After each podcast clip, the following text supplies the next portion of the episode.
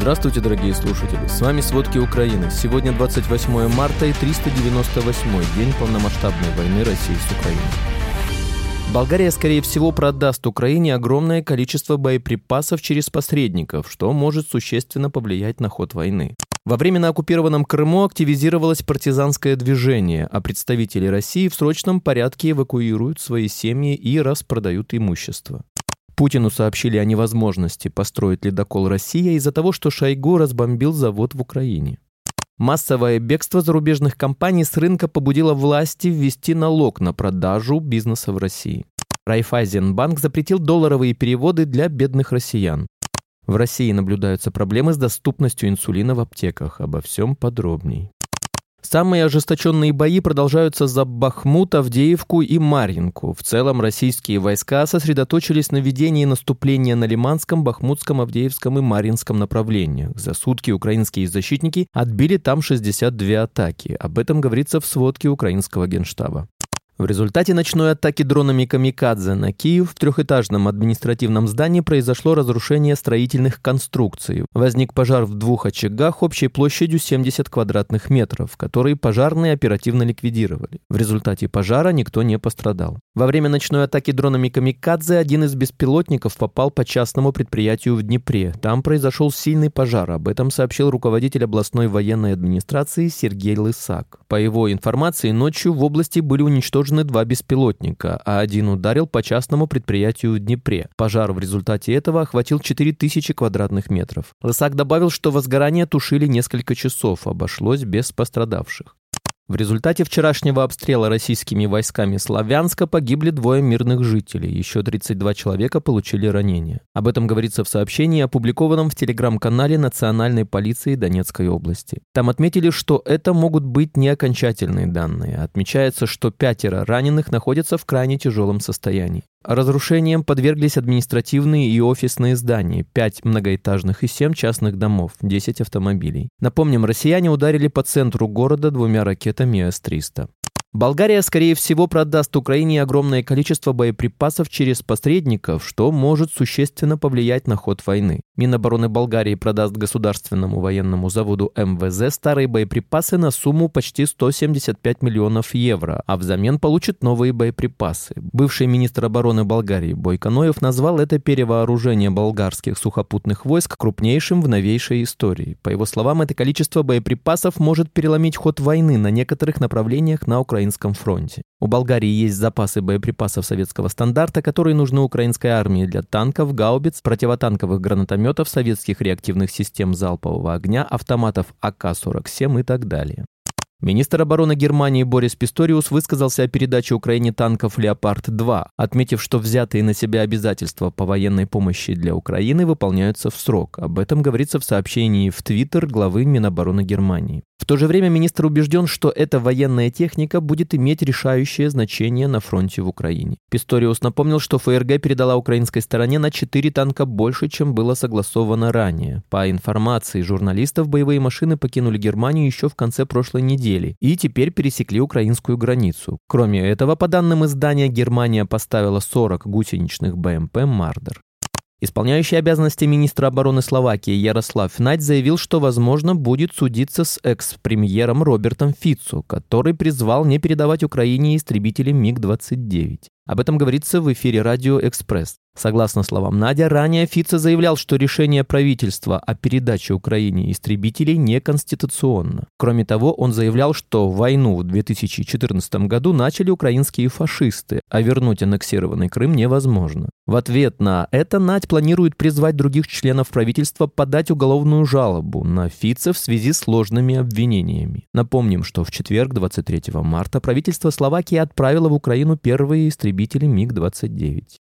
Во время на оккупированном Крыму активизировалось партизанское движение, а представители России в срочном порядке эвакуируют свои семьи и распродают имущество. Об этом рассказали в пресс-службе Министерства по вопросам реинтеграции временно оккупированных территорий Украины. Отмечается, что на улицах полуострова существенно увеличилось количество патриотических граффити, желтых лент и листовок с антивоенными призывами. Так местные жители дают понять россиянам и коллаборантам, что деоккупация Крыма не за горами. Вместе с тем Россия российские власти и военное командование в страхе выводят свои семьи и распродают имущество. Напомним, чтобы уберечься от потенциальной высадки украинского десанта, россияне вырыли примерно 200 километров траншей вдоль побережья временно оккупированного Крыма.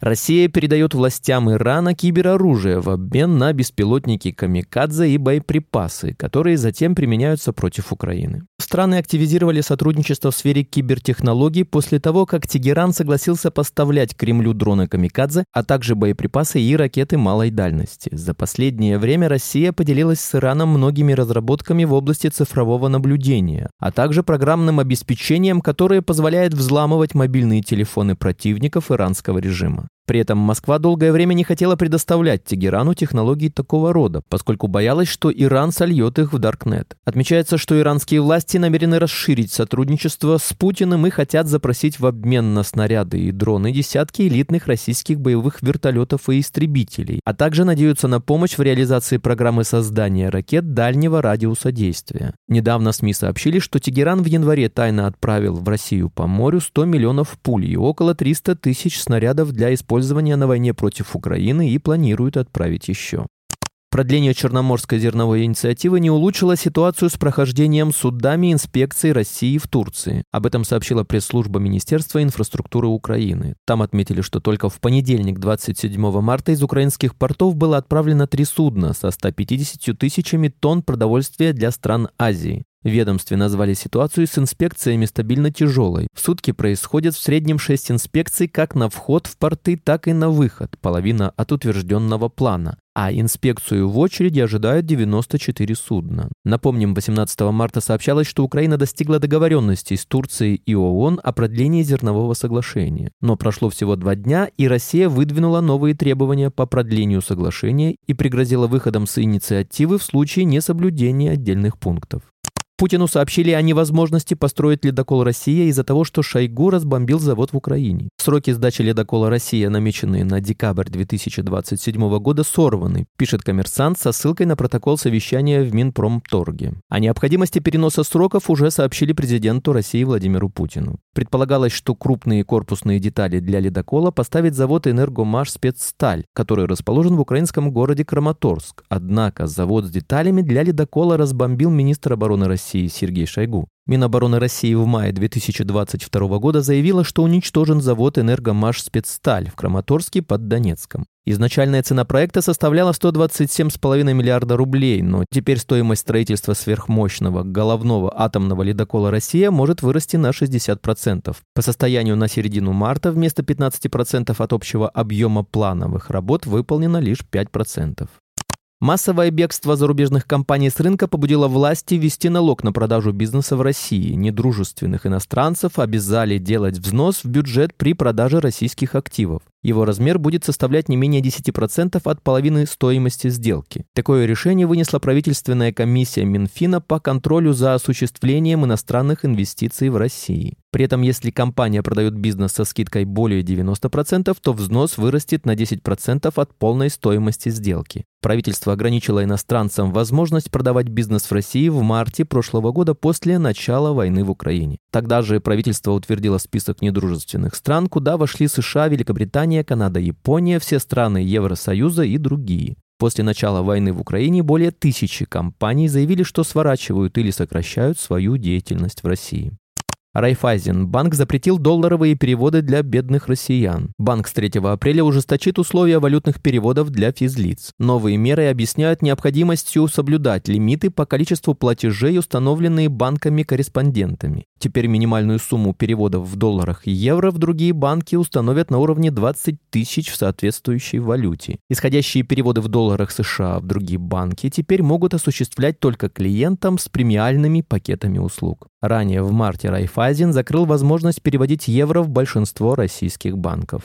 В России наблюдаются проблемы с доступностью инсулина в аптеках, рассказала президент Московской диабетической ассоциации Эльвира Густова. Жители города Кенешма в Ивановской области организовали пикеты у межбольничной аптеки. Россия занимает пятое место в мире по числу пациентов с сахарным диабетом в возрасте от 20 до 79 лет. С начала лета 2022 года в России сорвалось более четверти, 28% аукционов на госзакупки инсулина. В начале августа Московская диабетическая ассоциация пожаловалась на дефицит инсулина в аптеках, причем это коснулось не только зарубежных, но и отечественных лекарств, поскольку для их производства используются импортные компоненты.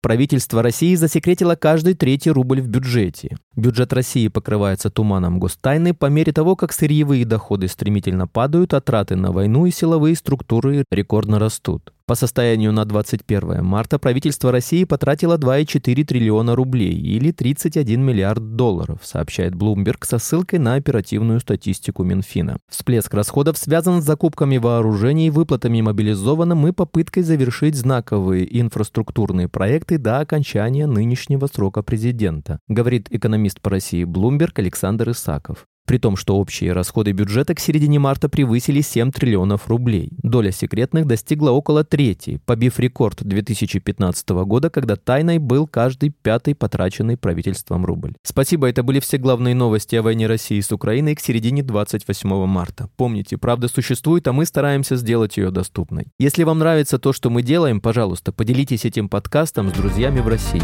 Также, если вы хотели бы помочь нам делать материалы еще более качественными, пожалуйста, оставляйте фидбэк. Это очень важно для нас и для распространения правдивой информации. До встречи.